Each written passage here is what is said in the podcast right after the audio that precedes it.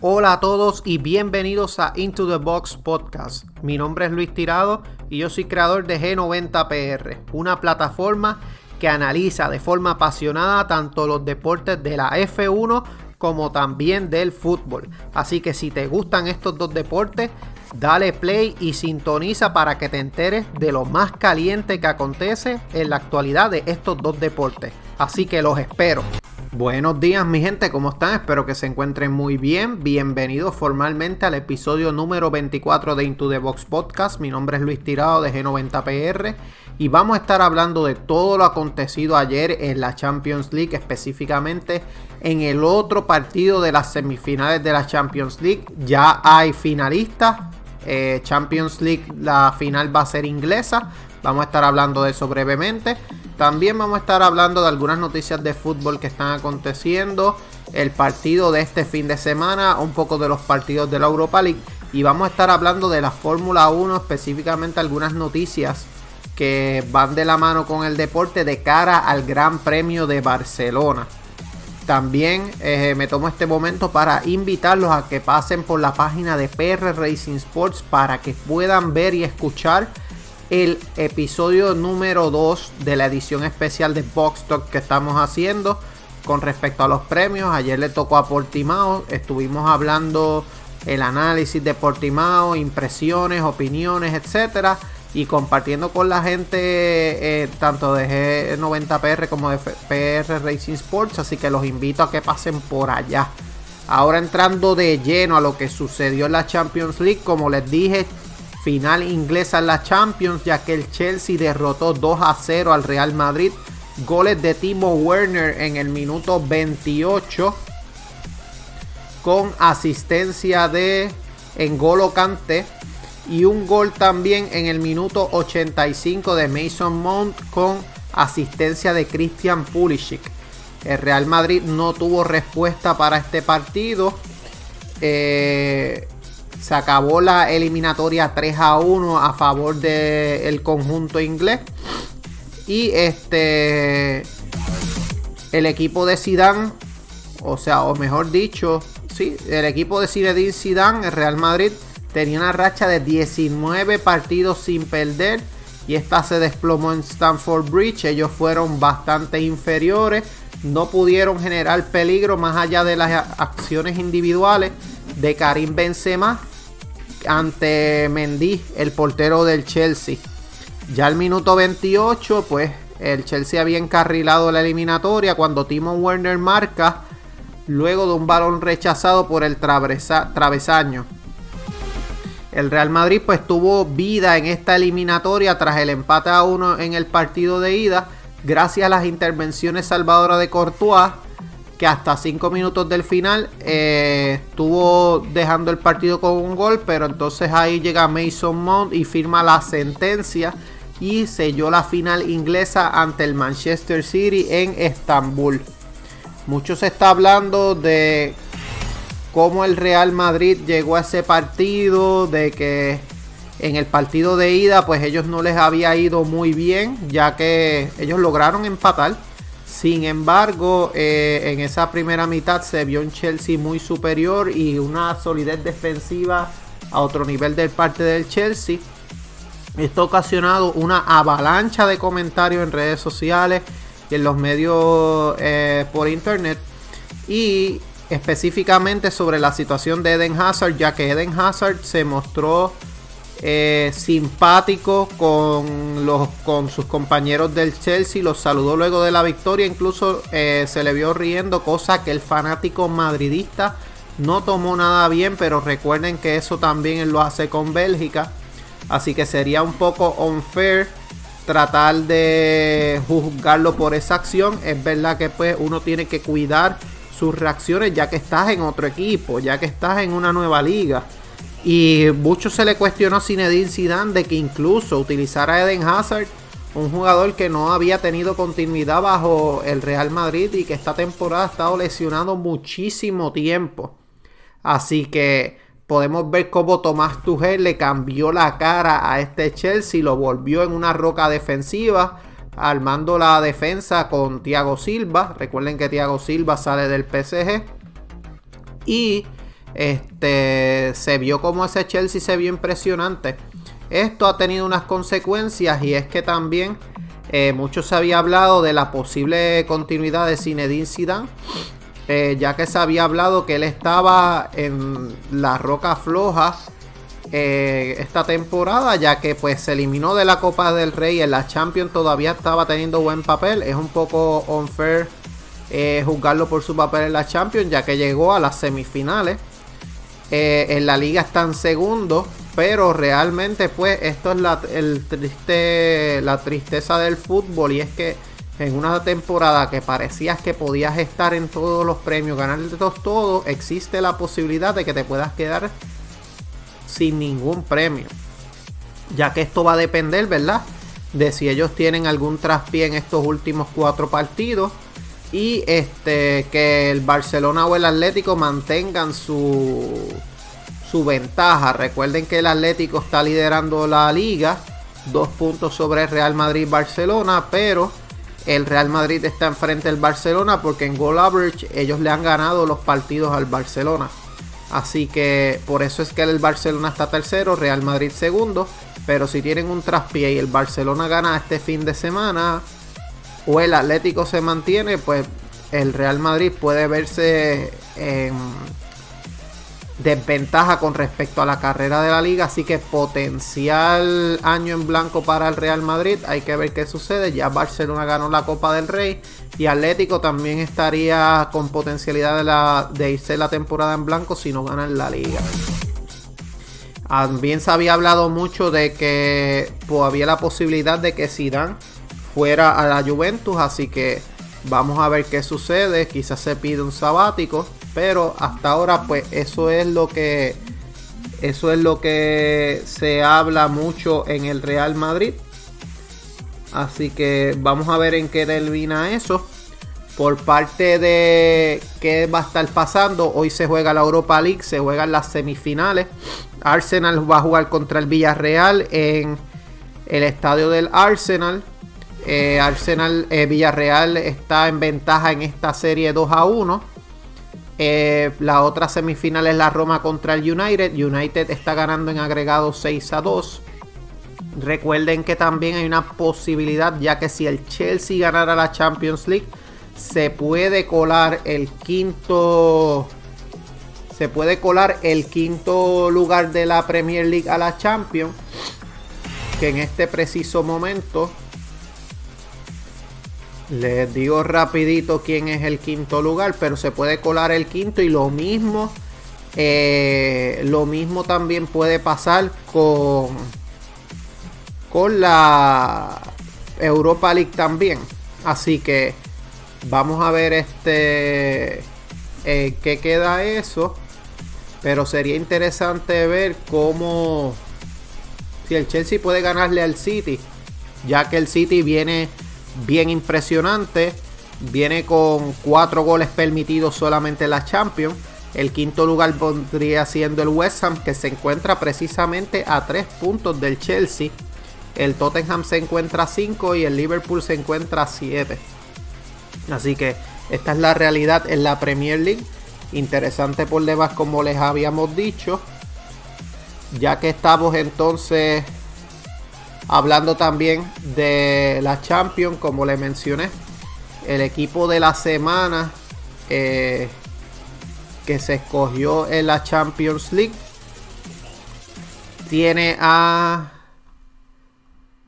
tiene a Mendy, Walker, Aspilicueta, Thiago Silva, Rubén Díaz, Ben Shewell, eh, Riyad Mahrez, que fue el jugador, recuerden que hizo un doblete ante el PSG. Kai Havertz, Mason Mount, Phil Foden y Timo Werner. Excelente, excelente equipo, de verdad, muy joven. Así que se ve que está en buenas manos el futuro del fútbol, por lo menos en este momento. Como les mencioné, pues entonces final inglesa. El Manchester City tiene el ranking en la UEFA número 3, el Chelsea número 12. El Manchester City tiene 11 victorias, un empate, 25 goles a favor, 4 en contra. Riyad Mahrez y Ferran Torres son los goleadores del Manchester City con cuatro goles. Eh, también este, se encuentran primero en la Premier League, como les había mencionado. También ganaron la Copa en Inglaterra. Así que todo apunta a que esto es una gran temporada para Manchester City. Podrían aspirar al triplete. Eh, por otra parte, este equipo va de la mano con Kevin De Bruyne. Esta ha sido la mejor temporada del City. La mejor temporada del Chelsea fue 2012, cuando fueron campeón. En la pasada temporada cayeron derrotados contra el Bayern. Máximo goleador del Chelsea Oliver Giroud. Tienen 8 victorias, 3 empates, 1 derrota, 22 goles a favor, 4 en contra. Así que también ha sido una roca defensiva el Chelsea. Eh, jugador clave del Chelsea es N'Golo Kanté. Jugador clave del Manchester City es Kevin De Bruyne. Así que ellos han jugado en la Premier League y ha salido airoso el City. Pero recuerden que esto es Europa. Así que vamos a ver qué pasa con respecto a esa final. Eh, la final, hablando también de la final, el Chelsea también va a tener final en Champions, pero en este caso mujeres. Se va a enfrentar al FC Barcelona. La final va a ser el Gamla Ulevi, estadio en Suecia. Y este va a ser el mayo 16 a las 3 de la tarde. Por otra parte, noticias relacionadas a este específicamente la Champions League para mencionarle a ustedes cuándo es que se juega entonces la final de los varones. La final de los varones vendría siendo alrededor de mayo 25, si no tengo si no tengo mala memoria, mayo 29, perdón, se va a jugar en Estambul. Noticias relacionadas a eh, fútbol específicamente para ir culminando. Eh, se habla una noticia de Le Parisien que establece que el rotativo de Francia ya habla de que Nasser Al-Khelafi va a contar con Lionel Messi la próxima temporada y está planificando la próxima temporada con él como, como eh, pieza de ese equipo. Recuerden que el proyecto del PSG a nivel de Europa no ha sido como ellos esperaban, ya que ellos esperaban ganar. No han podido desde que Neymar ha llegado al PSG. Lo más cerca que estuvieron fue la pasada temporada, cuando fueron derrotados por el Bayern 1 a 0. No han podido este, llegar a otra final. Esta temporada se quedaron cortos contra el City. Así que algo tiene que hacer el PSG si es que quiere ganar. Eh, vamos a ver si es que pueden mantener el equipo o es que si el equipo se va a terminar rompiendo. Ya que se habla mucho de que Kylian Mbappé puede terminar en el Real Madrid y Neymar está paralizando las negociaciones para ver qué le ofrece el Barcelona. Así que vamos a ver en qué termina el culebrón Neymar y Mbappé. Y también eh, se está hablando que Barcelona necesita una renovación en ese mediocampo, específicamente en la posición de Sergio Busquets. Se está hablando de que Locatelli es uno, Manuel Locatelli del Sassuolo, tiene 23 años, uno de los jugadores que están siguiendo ellos. Tiene 9 partidos y un gol esta temporada. Juega con el Sassuolo, pero este, está, tiene una calidad tremenda y lo están vinculando con clubes como el Manchester City, Juventus, Inter de Milán y el Milán. También el Barça pues tiene buenas relaciones con el Sassuolo por el traspaso de Marlon, así que vamos a ver qué pasa. Otro jugador interesante para el Barcelona para cubrir a Busquets es Eduardo Camavinga, mediocentro del Rennes. Tiene una potencia física descomunal, tiene solamente 18 años. Ha estado en tres ocasiones con la selección de Francia hagan marcado un gol, acaba contrato de un año y pues él está dándole largas a la renovación, se ha vinculado mucho con el Real Madrid, así que vamos a ver si Barcelona considera Camavinga y se quedan con ellos. El otro jugador este, que tienen en mente también lo han visto mucho, se llama Miquel Merino de la Real Sociedad. Juega más de interior que de pivote, pero también actúa en esa zona eh, tiene un precio que tiene contrato hasta el 2025 y tiene una cláusula de rescisión de 60 millones que va a ascender a 65 en el 2022. Así que gente, esto es todo lo que está pasando por el fútbol. Vamos entonces a hablar de qué está pasando en la Fórmula 1, gente. La F1 pues baraja a Mugello y a Nürburgring si falla Singapur y Japón. Recuerden que pues por la pandemia este, se canceló el premio de Canadá, por eso viene Turquía y se estaba hablando entonces este qué va a pasar por la pandemia ya que hay países que están cerrando fronteras por lo que también están estudiando la posibilidad de correr eh, Sakir, como fue la pasada temporada, que es el circuito, externo de Bahrein, en caso de que no se celebre Australia. Ya que este volvemos este fin de semana, llegamos a llega la F1 a Barcelona específicamente Australia se aplazó a noviembre por la situación del COVID, por eso fue que se empezó con Bahrein y Imola las primeras dos carreras. Bahrein pues permitió fans vacunados o que hubieran superado el COVID y Imola y Portugal se celebraron a puerta cerrada al igual que Barcelona que va a permitir solamente mil abonados. Así que esto es lo que está pasando en la actualidad con, con la Fórmula 1 Preocupa un poco también el Fórmula 1 que la parte del calendario que llega tras el Grand Prix de Rusia, en especial las citas de Singapur y Japón. Así que la F1 está preparado para viajar a Asia con todo este revolú del COVID. Hay que ver qué sucede. En caso de que Singapur y Japón se cancelen, estarían viendo a Mugello y Nürburgring. Nürburgring es una carrera de un circuito de mucha historia, mucha trayectoria, al igual que Mugello. Así que vamos a ver si no terminan celebrándolo en Singapur y Japón. Por mi parte, me encantaría que Singapur y Japón estuvieran, ya que son circuitos que no se dieron la pasada temporada y son circuitos que han protagonizado grandes carreras.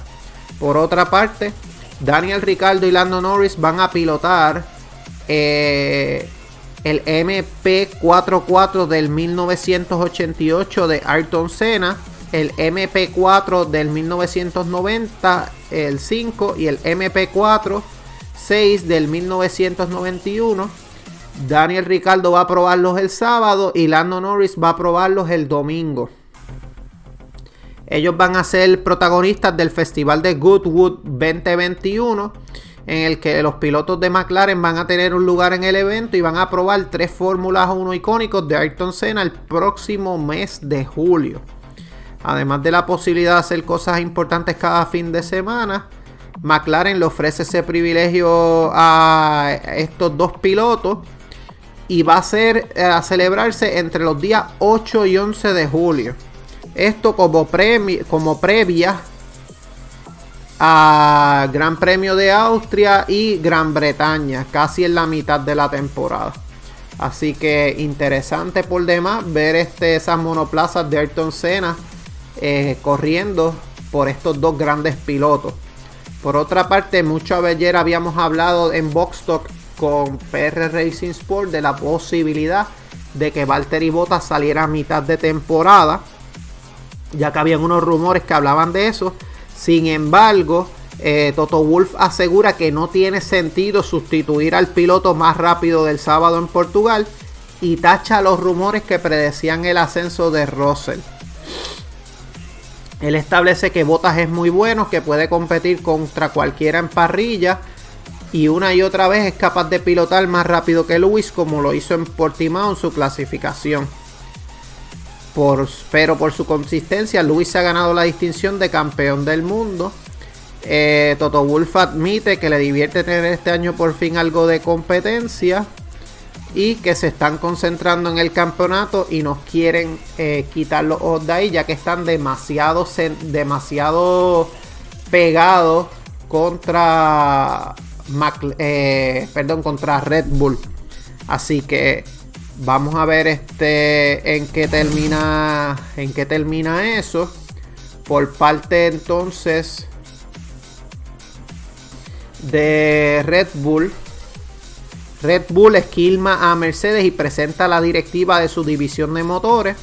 Red Bull Powertrains ha anunciado la expansión del equipo directivo de la división encargada de heredar y hacer competir los motores Honda a partir del 2022 y provienen de Mercedes. Básicamente esa directiva.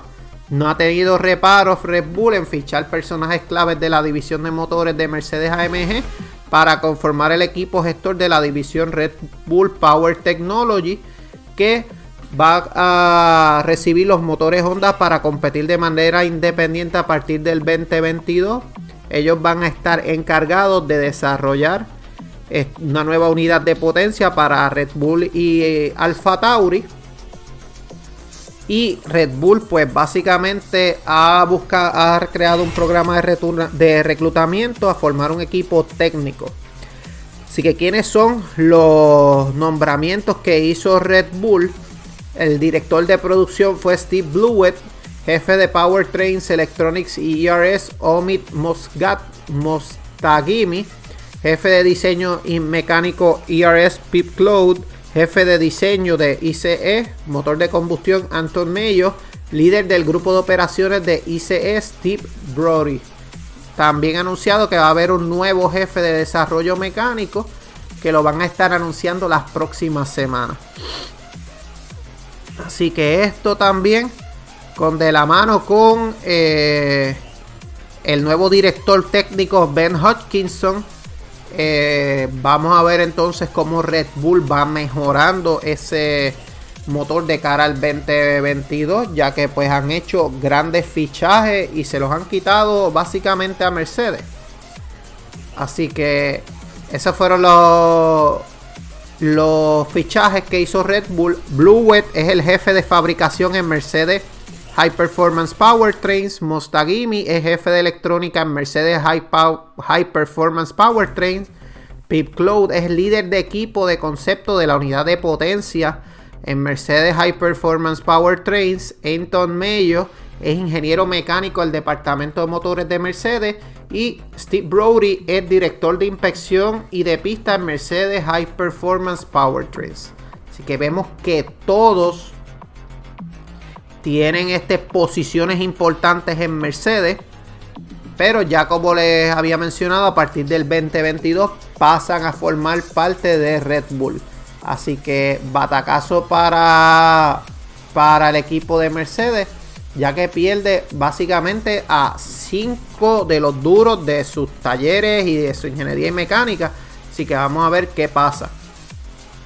Por otra parte, Carlos Sainz admite que Fernando Alonso y Alpine son un reto para él mayor que el que pueda suponer Charles Leclerc. El Alpine fue muy fuerte en Portimao, Fernando tuvo una buena carrera, pero ellos quieren estar por, delante y, van y quieren empujar. Él habla de que se ha recuperado mucho en comparación con el año pasado, pero no pueden todavía pelear con Mercedes ni con Red Bull. Así que Carlos Sainz pues tiene que mejorar la actuación de Portimao para mantener a Ferrari con la lucha con McLaren. Recuerden que él quedó número 11. Por parte de noticias relacionadas a Ferrari también, Matías Binotto, jefe de, equipo de Ferrari, es consciente de las debilidades de la escudería. Él habla de que todavía le falta un poco de potencia en el motor. También revela que deben mejorar la aerodinámica para subir otro escalón y piden consenso para confeccionar las normas de motores del 2025. Eh, la unidad de potencia Ferrari ha dado un salto cualitativo esta temporada. Pero este, él establece que todavía le falta potencia aunque han progresado. Eso les puede hacer vulnerables en un duelo en carrera y han hecho progresos significativos en la aerodinámica pero todavía le falta mucho para llegar al nivel de Red Bull y al nivel de, de Mercedes. Perdón.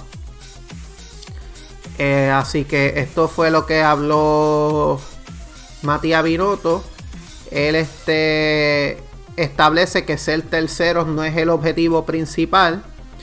Ferrari este año pues puede luchar por ser el mejor, el tercer mejor equipo de la parrilla, pero no es el principal objetivo.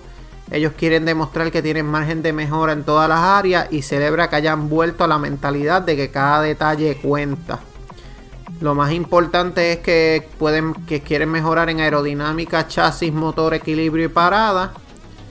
Y este también establece de que en relación a la posibilidad de frenar el desarrollo del coche del 2021 para centrarse en el 2022, él asegura que no es la intención. Si bien ya hay muchos trabajadores del equipo centrados en el coche la próxima temporada, cree que todavía pueden mejorar más el de este año. Sin embargo, reconoce que no existe un plan de desarrollo establecido. Así que vamos a ver cómo todo va progresando para el equipo de Ferrari. Interesante problema. Por parte de Alpine específicamente, Fernando Alonso va a regresar al escenario de su última victoria en F1, que fue el circuito de Barcelona. Él quiere, quisiera hacerse un Maldonado en Barcelona, mejor dicho, así es lo que quieren los seguidores ya que Pastor Maldonado tuvo una victoria en el Gran Premio de España en el 2012. En ese año, pues Williams no estaba precisamente para tirar cohetes, eh, aunque no estaba hundida como ahora, de la mano de, Xevi Pujolar. El coche de Pastor fue sencillamente inalcanzable en Barcelona. Fernando pues gana en su en ese año en el 2003, eh, perdón, gana en el 2003 su primer gran premio que fue en Hungría y pues él quiere regresar también a Barcelona como ha ganado. Eh, Alonso había logrado tres podios en el 2003, un segundo puesto en Barcelona y este básicamente Fernando quiere quiere lograr este, esa victoria, ya que la última victoria de Fernando Alonso fue en el 2013 en el circuito de Barcelona. Así que vamos a ver entonces qué, qué, está, qué pasa con Fernando Alonso, si puede mejorar este, su performance. Y también Carlos Sainz, que Carlos Sainz lo mejor que ha quedado ha sido un sexto en el circuito de Barcelona. Así que vamos a ver qué pasa con Fernando Alonso. Eh, y para cerrar también con la Fórmula 1, eh, una noticia de Soy Motor habla sobre de que la prensa ha exagerado el reto de adaptación según Fernando Alonso. Él, habla de que se está haciendo más grande de lo que en realidad es. Y pues él este, está hablando de que tuvo un fin de semana en el que no estuvo totalmente cómodo en Imola. Y el problema es que en F1 hay muchos medios de comunicación, muchos artículos y desafortunadamente dos semanas entre carreras, porque si hubieran sido fines de semana seguidos, no se habría hablado tanto. Así que él habla de que al final del año hablarán, si no, pues si no rinde toda la temporada, todo era más difícil de lo esperado, bien quizás haya razón para hablar de ello. Así que Gente, esto es todo con respecto al episodio número 24 de Into the Box Podcast. Mi nombre es Luis Tirado, yo soy de G90PR. Saben que me pueden conseguir en G90PR tanto en Facebook como en Instagram. Y también a través de la montaera en Facebook y la montaera underscore 1.0 en Instagram. Además, gente, recuerden que todos los viernes estamos con PR Racing Sports en Box Talk analizando lo que sucede en la Fórmula 1 y estamos haciendo ediciones especiales los miércoles en las que estamos hablando de las opiniones y análisis de lo sucedido en los Grand Prix. Así que pueden pasar por PR Racing Sport en Instagram para que vean el Box Talk de ayer, edición especial número 2. Así que gente, espero que tengan excelente día, que la pasen súper y nos vemos en Box Talk mañana. Así que hasta luego. Tchau.